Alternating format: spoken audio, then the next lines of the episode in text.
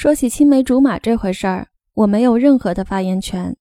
我因为搬家太频繁，在这件事从一开始就输在了起跑线上。对于青梅竹马，老钱的故事就比我丰富得多。老钱在穿着开裆裤的时候就认识了郭婷，那时候他一点都不喜欢郭婷，因为郭婷从不爱和他玩。我插嘴：“这不废话吗？老钱，你从小就是个大胖子。”老钱瞪我一眼，说：“傻逼，快闭嘴，听我和你说接下来的故事。”郭婷越是不爱和他玩，他就越想要和他玩。他越是表现的想要和郭婷玩，郭婷就越是讨厌他。在六岁时，老钱已经明白了一个真理：女人有时候是无解的。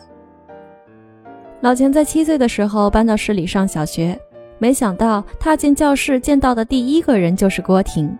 那时，老钱正苦恼着怎么和一个陌生的班级打交道。突然出现的郭婷，在他眼中就成了仙女下凡。老乡碰老乡，老钱一个激动就对班里说：“郭婷，我从小就认识，谁都不准和她玩。”这句话便是郭婷在小学时再也没搭理老钱的原因。小升初，两人又分在了一个班，老师让大家排队，按照身高排座位。老钱那时还没发育开，正好和郭婷一般高，他耍了个心眼，算准了位置。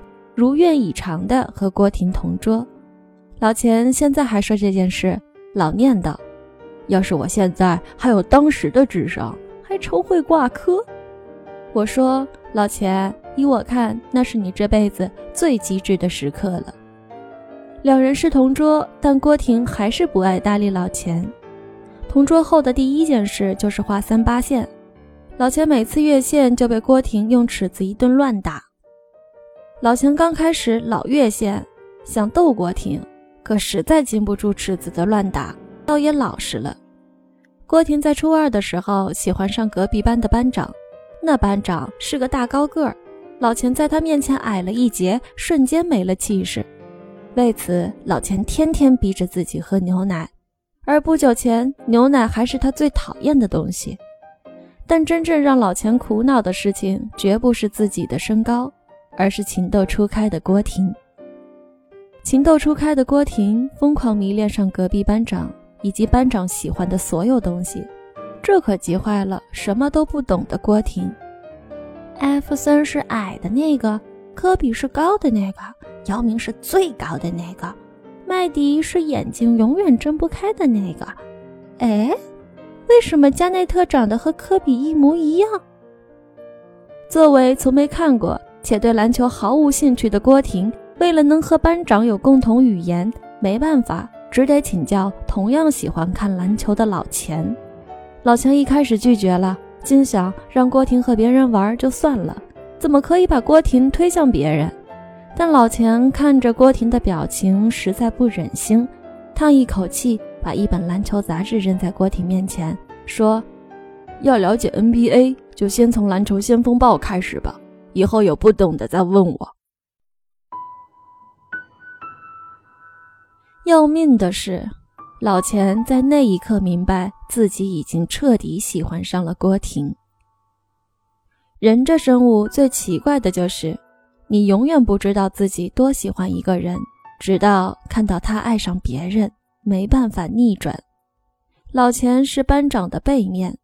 班长的青春是热烈，是激情，是校队队员，是晒不黑的高个子，是郭婷心目中的焦点。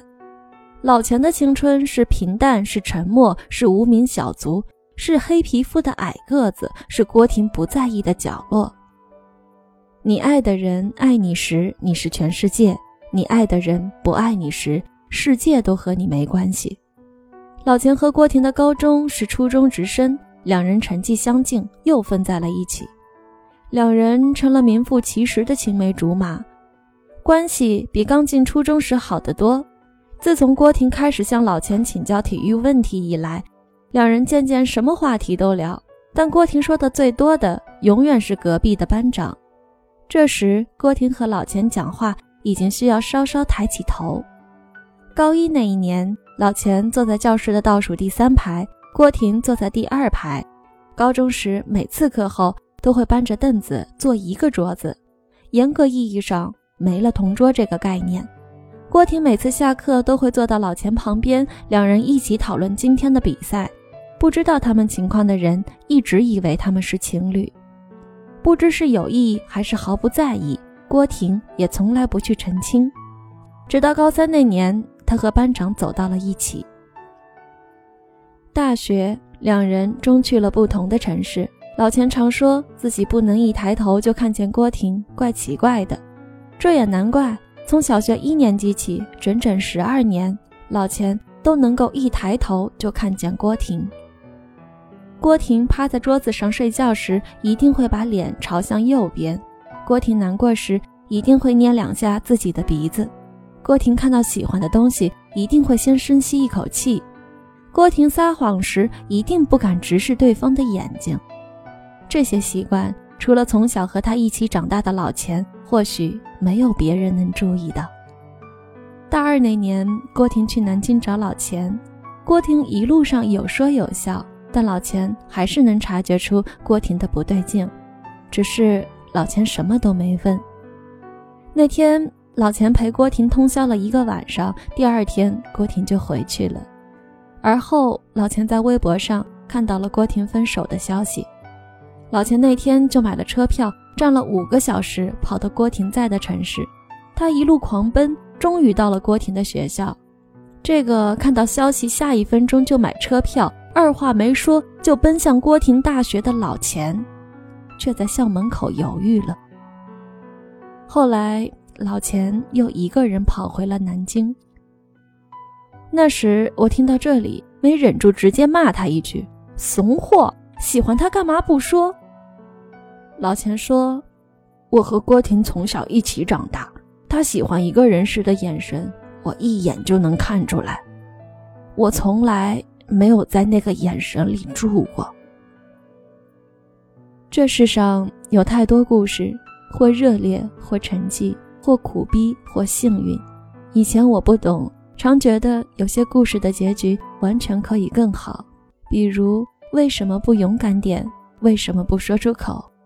现在我开始明白，我眼里所谓的完美结局，不一定是局中人想要的。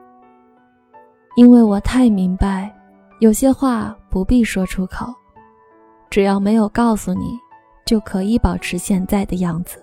我翻山越岭，我跋山涉水，我把要对你的话排练了几百次，可偏偏我太了解你，因为你等的人不是我，所以我不想告诉你。如果我正好遇见你，只是我刚巧来这里；如果我正好遇见你，只是我刚巧走到这里。没有翻山越岭，没有跋山涉水，只是刚巧遇见你。老钱的故事我一直想写，却不知道怎么写。今天老钱给我打电话，一边预祝我新书大卖，一边说：“卢思浩，你个矫情鬼，记得你以前送我一张明信片吗？”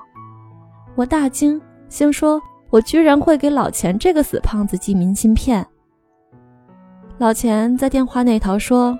今天我又翻到了这张明信片，发现上面有句话：“即使今天坐在你身边，也不敢对你说我爱你。”我听着这句话，仿佛看到了老钱从初中起对郭婷的暗恋，那是他一个人的兵荒马乱，那是他一个人在角落的自我斗争，那是他的青春。我记得高中毕业那年。老钱这辈子第一次，也是最后一次为郭婷唱歌。老钱唱的是周杰伦的《晴天》。为你翘课的那一天，花落的那一天，教室的那一间，我怎么看不见？消失的下雨天，我好想再淋一遍。然后老钱唱：从前从前，有个人爱你很久，但偏偏风。渐渐把距离吹得好远。我知道我爱你，可我知道你等的人不是我，所以即使今天坐在你身边，也不敢对你说“我爱你”。